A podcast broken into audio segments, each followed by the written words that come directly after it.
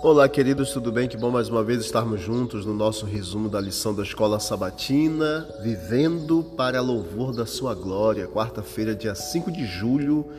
Em Cristo fomos também feitos herança, predestinados segundo o propósito daquele que faz todas as coisas, conforme o conselho da Sua vontade, a fim de sermos para louvor da Sua glória, nós os que de antemão esperamos em Cristo. Paulo em Efésios capítulo 11 o versículo 12 nos fala sobre exatamente o louvor da glória de Deus, que todos nós fomos chamados em Cristo. Parece que os crentes em Éfeso tinham desanimado porque perderam a clara noção de quem eram como cristãos. Em harmonia com o que havia afirmado antes em Efésios capítulo 1, versos 3 a 5, Paulo então desejou reforçar a identidade deles como cristãos. Os crentes não são vítimas de decisões arbitrárias e aleatórias de diferentes deidades ou poderes astrais. Eles são filhos de Deus e têm acesso a muitas bênçãos por meio de Cristo Jesus com base nos profundos conselhos e eternas decisões divinas.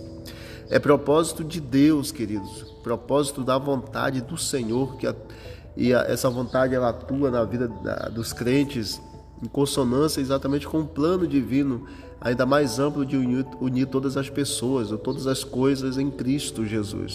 Podem ter confiança inabalável em sua posição diante de Deus e na eficácia das bênçãos que Ele oferece. A vida deles deve ecoar a essência da mensagem de Efésios 1, 3 a, 4, a 14. Bendito seja o Deus e Pai de nosso Senhor Jesus Cristo. Então, quando você vê exatamente aqui também em Efésios 1, verso 11, verso 14, verso 18, você vai entender algo muito importante. Paulo deseja que os crentes saibam o grande valor que cada um deles tem diante de Deus.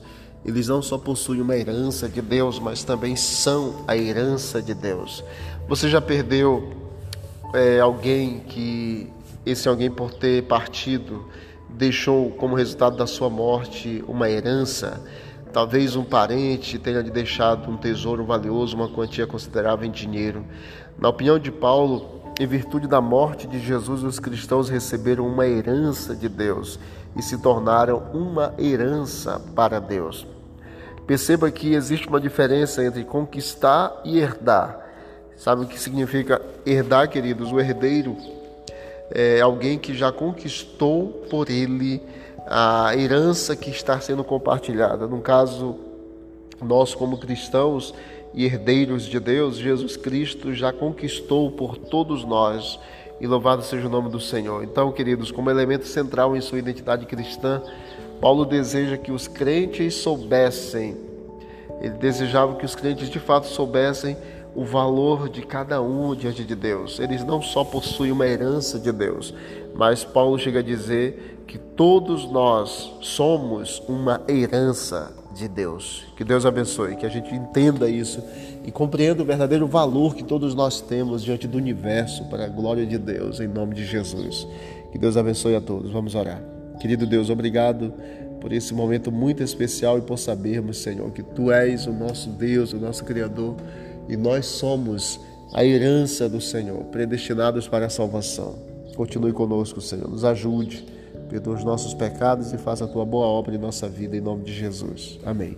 Deus abençoe a todos e vamos que vamos para o alto e avante.